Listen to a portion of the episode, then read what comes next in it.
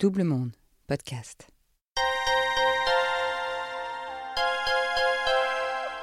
Quand on se rate, il n'y a pas de prochainement. La vie est courte et la mort a tout le temps. Né le matin, majeur à midi, vieux dès 20 heures, l'histoire oublie les héros, mais pas les vainqueurs.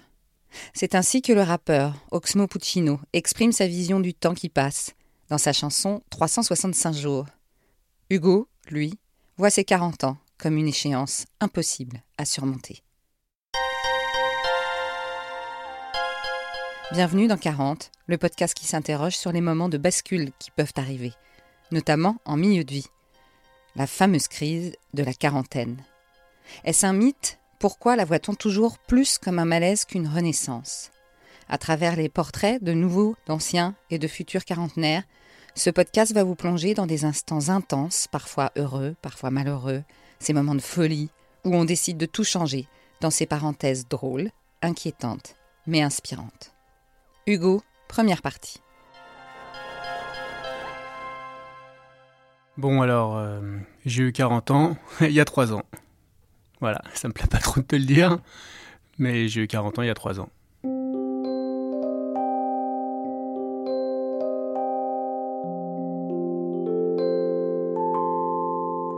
Ça a commencé avant en fait. Ça a commencé bien avant les 40 ans. On va dire que 40 ans, ça a été le... C'était la, chute libre. Euh, ça a commencé, je pense, à 35 ans. 35 ans, je me suis dit qu'il y avait un truc qui tournait pas rond. Je me focalisais trop sur, euh, sur l'âge. C'était euh, L'âge était un truc assez obsédant en fait. Il y avait des choses à faire avant un certain âge. J'ai un souvenir très clair qui remonte encore plus jeune. C'est un jour, j'ai lu une, une citation de Rimbaud qui disait avoir écrit un livre avant ses 30 ans.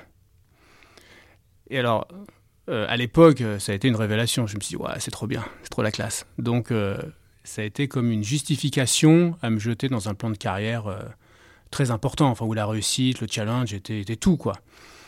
Et le hasard a fait que j'ai réussi à faire quelque chose qui, à mes yeux, est important avant mes 30 ans. À 29 ans, j'ai autoproduit et réalisé un, gros documentaire pour Canal+. J'avais 29 ans. Et donc j'étais euh, j'étais bien, j'avais réussi le challenge de Rimbaud. Mais euh, étonnamment, à cette même période, donc à 29 ans, euh, je me suis pris un premier gros coup de vieux. J'ai ressenti pour la première fois, waouh, qu'est-ce que qu'est-ce que c'est que ce truc-là? Normalement, je devrais être bien, je devrais être content. J'ai senti un coup de vieux. Bon, j'ai remis le couvercle là-dessus. Je me dis c'est pas grave, on continue, on va trouver un autre challenge. Comme j'étais journaliste, il y avait un challenge qui est plein de symboles pour moi surtout par rapport à cette histoire de 40 ans, c'est essayer d'avoir le prix Albert Londres. Le prix Albert Londres, c'est une espèce de quête, et surtout, il faut avoir ce prix avant ses 41 ans, sinon tu n'es plus éligible. Et donc c'est devenu une espèce de, truc un peu bizarre dans ma vie, une sorte de moteur, et j'étais dans un environnement professionnel où euh, les gens ne le disent pas, mais c'était c'est vraiment une grosse grosse compétition dans, dans le métier des reporters, dans l'information, dans le, le newsmag, voilà, à l'étranger, c'est voilà, c'est le Graal, tout le monde court après, après des prix, ils vont pas le dire, mais la vérité, c'est ça.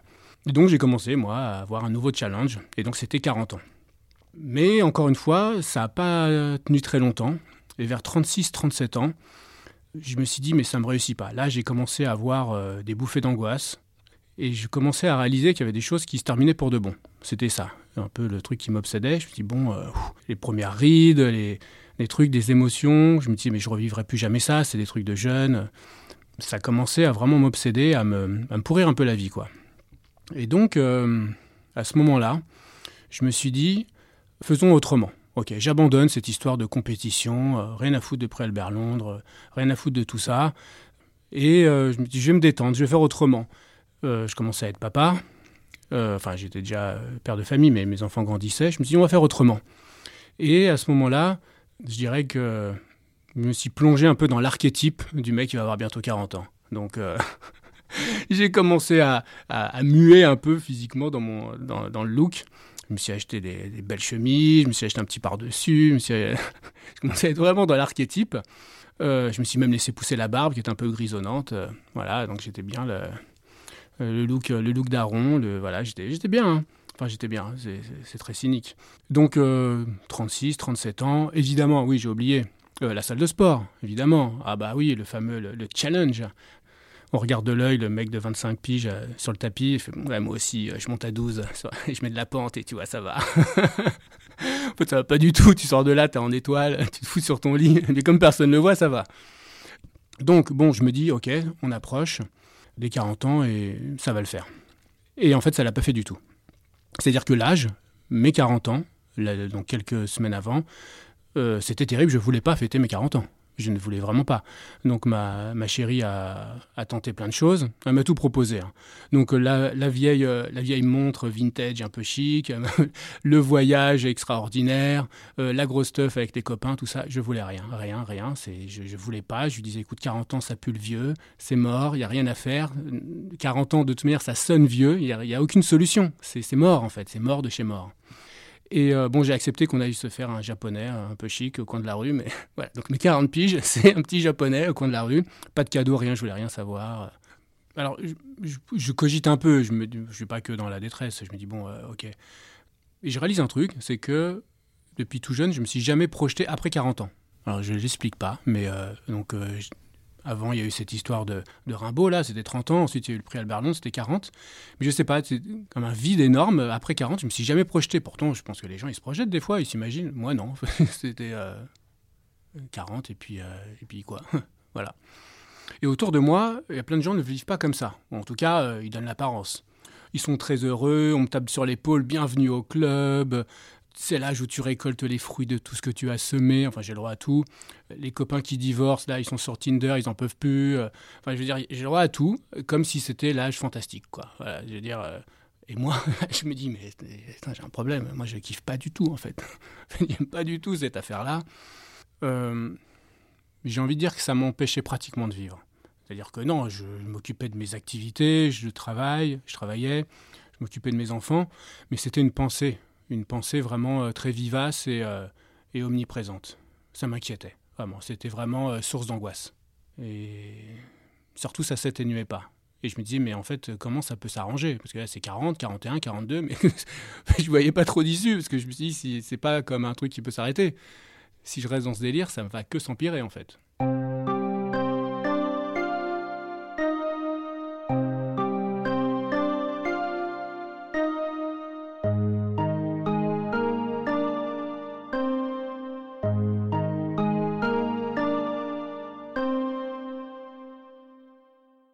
Parce qu'en fait, ce qui se passe, c'est que j'ai aussi du mal à m'endormir. C'est le soir, c'est un peu déprime, comme souvent la déprime ou les trucs, c'est le soir. Et donc, je commence à réécouter en boucle euh, de la musique euh, de mes 20 ans, les rappeurs des années 2000, enfin, voilà. Et puis, euh, j'ai trouvé un grand truc, c'est qu'il y avait deux films que je regardais en boucle. C'était Point de Break et Le Grand Bleu. Ah, c'était mon truc, je l'ai vu, je sais pas combien de fois. Je l'avais vu beaucoup, je les avais vus beaucoup avant ces films. Alors l'année de mes 40 ans, ça a été incroyable. Je sais pas combien de fois j'ai regardé ces films. C'était comme des bouées. Et bon, voilà, ça me renvoyait à années 90, années, euh, années 2000, donc on va dire de mai 18-25. Euh, voilà. Donc euh, je sens bien que cette histoire de 40 ans faisait un écho à cette jeunesse, à ces 20 ans qui ne reviendraient jamais. Voilà, il fallait faire un peu le deuil du truc. Donc je découvre Spotify. encore, j'ai passé pour un vieux con. Mais donc, mais Spotify, ce qui est génial, c'est l'algorithme qui vous propose des choses. Et en fait, là, ça m'ouvre ça m'ouvre à autre chose. Je sors un petit peu de ma playlist des années 2000. Je ne vais pas commencer à citer des artistes parce que là, ça va être long. Mais voilà, tous ceux avec lesquels j'ai grandi, et ben là, on me propose des trucs. Spotify me propose des choses. Et faut avouer que ça me, fait un peu respirer. C'est un peu une, petite porte qui s'ouvre. Euh, mais au-delà de, au-delà de m'ouvrir une brèche euh, en termes de, de culture urbaine, ça me redonne envie de sortir. Et là, la phase 2 arrive parce que ça ne me suffit plus de regarder des films et d'écouter du rap en boucle. Je me dis, euh, j'ai 40 ans, ok, mais je vais le faire à ma manière, plus rien à foutre, je vais faire mes 40 ans. Et je me dis, ok, faut sortir. Donc je recommence à sortir. Donc ça commence par des petits apéros after work à la cool. Mais bon, moi, les after work, ça n'a jamais été trop mon truc. Je suis plutôt un fêtard. Euh, je faisais des teufs, des rêves parties, je partais dans les îles faire le con. Donc très très vite, en fait, l'afterwork qui se termine à 11h avec 3-4 bières dans le nez, ça c'est pas mon truc. Et donc euh, je recommence vraiment à sortir. Mais pour de bon, c'est-à-dire que le lundi soir, je me retrouve dans des soirées LGBT au Gibus, jusqu'à 4h du matin. Le jeudi, je vais à l'Orphée à Pigalle avec des potes, des copains, on finit à 6h du mat. Et euh, le matin, j'emmène ma petite fille à l'école. Je peux pas dire que ressortir, faire la teuf, tout ça, c'est pas une quête de jeunesse. Mais, parce que déjà, je sors avec des gens qui ont entre 25 et, 50. Donc c'est pas du tout, je, ne fais pas du jeunisme à sortir avec des gens beaucoup plus jeunes. Donc c'est vraiment un pool de gens. Non, c'est une quête de, sentiment de liberté. C'est cherche de l'oxygène. Voilà, et je recherche cette, cette, cette cabane qui est la nuit, dans laquelle il n'y a plus d'âge. C'est ça que je cherche en fait. Donc, bah, ces, cabanes, bah, c'est des cabanes éphémères. Donc, le matin, j'emmène la petite à l'école, en gueule de bois, en pleine descente. C'est un peu chaud des fois. Et ensuite, eh ben, euh, badaboum, quoi. Parce que ça tient pas longtemps. Et là, je réalise que euh, je fais tout ça, mais j'essaie de trouver des réponses. Je ne suis pas que dans la fuite. J'essaie de me dire, bon, euh, comment je vais me sortir de ce merdier, quoi. Donc, j'essaye d'élaborer le truc, de le comprendre. Et je réalise que j'ai l'impression d'être bloqué dans une boucle temporelle, en fait. J'ai vraiment l'impression de l'avoir ressenti au plus profond de moi, cette boucle temporelle. Donc j'ai plus 20 ans, je commence à l'accepter, mais j'en ai pas encore 60. Et je sais pas trop où je suis en fait. Donc c'est voilà, un no man's land, un no man's temps, un truc un peu chelou là. Et voilà, et je suis, euh, je suis bloqué là-dedans. Donc je me dis, euh, bon, faut que je trouve des réponses. Comme dans tous les moments de crise, on cherche un peu, une petite, une petite crise spirituelle en parallèle. Donc je me dis, ok, alors euh, il me dit, ah bah tiens, euh, les Hébreux, ils ont mis 40 ans à traverser le désert, ils ont erré 40 piges, donc euh, voilà, 40 ans, c'est pour ça. Ensuite, je me suis dit, tiens, euh, le carême aussi, c'est 40 jours de jeûne. Donc je me suis dit, bon, il y a un truc biblique là-dessus qui nous étouffe, qui nous tombe sur la gueule, c'est ça la crise des 40 ans. Donc chercher des réponses, en fait, partout. voilà. Bon, mais tout ça, c'est bien beau, mais ça règle pas tous les problèmes. Voilà. Donc, je suis dans ma boucle temporelle, bloqué un peu comme dans Retour vers le futur, ou le passé, je sais plus trop là. Et euh, on me propose de partir en reportage. Bon, c'est mon job, quoi. Voilà, je suis reporter, donc euh, je pars en reportage. Et je pars avec une copine qui me dit Tiens, euh, bon, on, va pas toujours se marrer, mais ça va être intéressant, on part faire un reportage sur les EHPAD. Je me dis Ok, pourquoi pas, les EHPAD, oui. Et là, en fait, il m'arrive un truc que j'avais pas prévu c'est que je passe 10 à 12 heures par jour à filmer, euh, des EHPAD, des gens en train de mourir, dans des situations terribles. On ne va pas aller dans les détails, mais c'est l'horreur, ces endroits-là. Alors au début, comme beaucoup de journalistes, euh, quand c'est difficile, on prend ça avec beaucoup de cynisme. On fait des blagues vaseuses entre nous, euh, on boit un verre le soir, voilà. Bon, mais là, pourtant, je bosse avec une copine, hein, mais tous les deux, on prend cher. En fait, on a beaucoup, beaucoup de mal. Et puis, on passe pas, c'est pas un jour. Le reportage, c'est 20 à 30 jours. Pas d'affilée, mais on y est beaucoup dans les EHPAD et dans plein d'EHPAD différents. Donc je passe des heures et des heures dans les, dans EHPAD, dans ces environnements. À un moment, c'est impossible de ne pas euh, penser à sa fin de vie à soi, vraiment à sa finitude, mais euh, pas y penser comme on y pense tous de temps en temps, et puis euh, on passe à autre chose, quoi. On prend le métro, on passe un coup de fil et c'est fini, ça dure quelques instants. Là, moi, c'est toute la journée. Et je me dis, merde, je vais vraiment mourir un jour, quoi. C'est pas des blagues. Bon, bah, ça fait partie du job, je gère ça plus ou moins bien. Et arrive un soir, après une journée de tournage dans un EHPAD, donc euh, c'est plusieurs jours, donc je dors à l'hôtel, et je suis dans, dans ma chambre d'hôtel. Je commence à écouter de la musique, et là j'ai un truc, une bouffée de chaleur, là je sais pas ce qui m'arrive, ça va pas du tout, et là euh, je me mets à poil.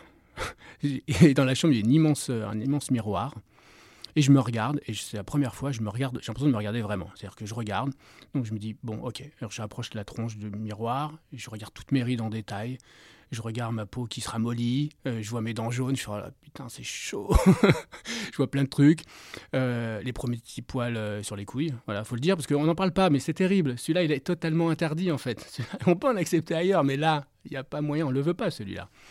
Et donc, je suis là, avec je me rappelle, hein, j'ai mon casque, j'écoute de la musique, et je, suis en transe, quoi. Je sais pas ce qui m'arrive, un espèce de moment bizarre. Et je ris, je pleure, enfin bon, c'est. Euh, je dors pas de la nuit, je fais une nuit blanche. Et le lendemain matin, très étonnamment, euh, je, suis, enfin, je suis debout, j'ai pas dormi, mais à 6h, 6h30, euh, je, descends, il y a une piscine dans l'hôtel.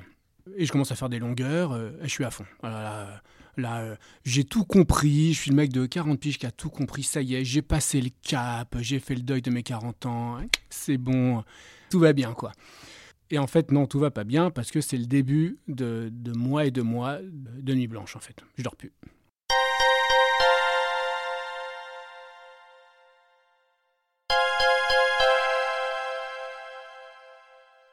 J'ai oublié un truc important quand même. Donc je, suis là dans ma chambre en train de, à poil, à écouter de la musique à fond, à pas dormir. Et je me répète cette phrase Putain, je vais mourir. En fait, je vais mourir pour de vrai. C'est pas. Donc je me l'étais dit, déjà un petit peu grâce à cause de, ce tournage dans l'EHPAD. Mais là, je le ressens au plus fond, fond de moi. Je sens que c'est vrai, quoi. c'est ultra flippant. Donc j'ai peur, en fait. j'ai peur. Je me dis, bah, je vais y passer comme tout le monde. Et je sais pas trop quoi faire avec ça. C'est une patate chaude là. Euh, voilà, donc j'ai 40 ans et je vais vraiment mourir. Et là, je commence à me couper du monde, volontairement. C'est-à-dire que je ne supporte plus les dîners avec les copains, je ne supporte plus de parler des mômes, je ne supporte plus de parler des vacances. Tout ça me saoule. Terminer les chemises, les par-dessus, les machins, les chaussures qui font mal aux pieds. Je m'achète une bonne paire de Air Max et je kiffe dedans et je vois plus personne. Je parle à personne. Je travaille parce qu'il faut travailler, mais j'ai franchement plus envie. Donc euh, là, c'est euh, la traversée du désert. Là, euh, mais volontaire. Je veux dire, c'est pas pas lié à la déprime. C'est volontairement. Je ne veux plus fréquenter des gens qui qui kiffent cet archétype, qui, qui se confortent dans cette quarantaine soi-disant soi-disant formidable. Voilà, moi je le vis pas en formidable. à la maison, ça va, ma, chérie est super, mais des fois, elle, fait quelques boulettes. Elle me dit Mais les poils, les poils poivre et sel, c'est mignon. Je fais comment C'est bien, c'est sexy même c'est pas du tout sexy. Je prends la pince à épiler, je m'arrache les poils blancs sur le torse, ça fait un mal de chien. Je sais pas si vous l'avez déjà fait, mais c'est terrible. Je prends des glaçons pour m'anesthésier, m'arracher les walpes. C'est horrible, c'est horrible. Et ça marche pas parce que vous en avez 5. Euh, il suffit que le, rayon de soleil change, il y en a 12 que vous aviez pas vu. Ensuite, je fais des pompes parce que. Ah donc voilà. Donc je suis dans ma bulle, je vis mon truc. Et euh, voilà, je me ressens sur moi. Euh, je sais pas trop où ça va, mais en tout cas, je, je peux plus. Je peux plus la sortie d'école. Je peux plus toutes ces conneries là. Euh, ça va pas quoi. Ça va pas. Parler de voiture, parler de. Non, non, c'est pas moi, ça va pas. Je trouve toujours que 40 ans c'est laid, c'est triste, c'est connoté, c'est vieux. Voilà, je veux pas. Mais bon, je peux pas rester là-dedans, hein, c'est bien gentil. Et euh, je me dis, ok, je suis vraiment convaincu que je vais mourir bientôt, parce que j'ai 40 ans. Et là, je me dis, ok, donc, euh, vu que c'est la fin, qu'est-ce que tu voudrais faire avant de mourir? Je me, dis, mais, vraiment, je, me pose la question pour de vrai. Tout ce que je, raconte là, c'est pas. J'y ai pensé, c'est pas une pensée. Moi, je me pose comme on se dit, ok, où je pars cet été en vacances. Moi, je me dis, ok, tu vas crever. Qu'est-ce que tu veux faire? Qu'est-ce qui est important? Et je vous dis ça, j'ai larmes aux yeux, je suis angoissé, c'est terrible. Je bouffe les ongles. Voilà, qu'est-ce que tu veux faire? Donc, je commence à lister. Alors, euh, dans ma liste, il y a euh, vendre mon appartement pour me payer un voyage euh, dans l'espace. Que voilà, ça coûte vraiment très très cher, je crois, mais les Russes le proposent. J'hésite beaucoup sur cette option, mais euh, je me dis, je vais foutre tout le monde dans la merde. c'est pas cool pour les enfants et tout. Et puis, je suis même pas sûr d'avoir assez.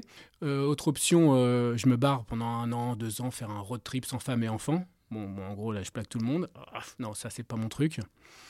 Je suis bien à la maison, j'aime mes enfants, ma femme, donc non. Mais bon, je me, je me dis, tiens, nager avec des dauphins. Je sais, ça fait un peu fleur bleue, mais oui, j'avoue, je voudrais nager avec des dauphins. Voilà, et finalement, c'est pas ça. Et une nuit d'insomnie, j'ai la révélation. À suivre.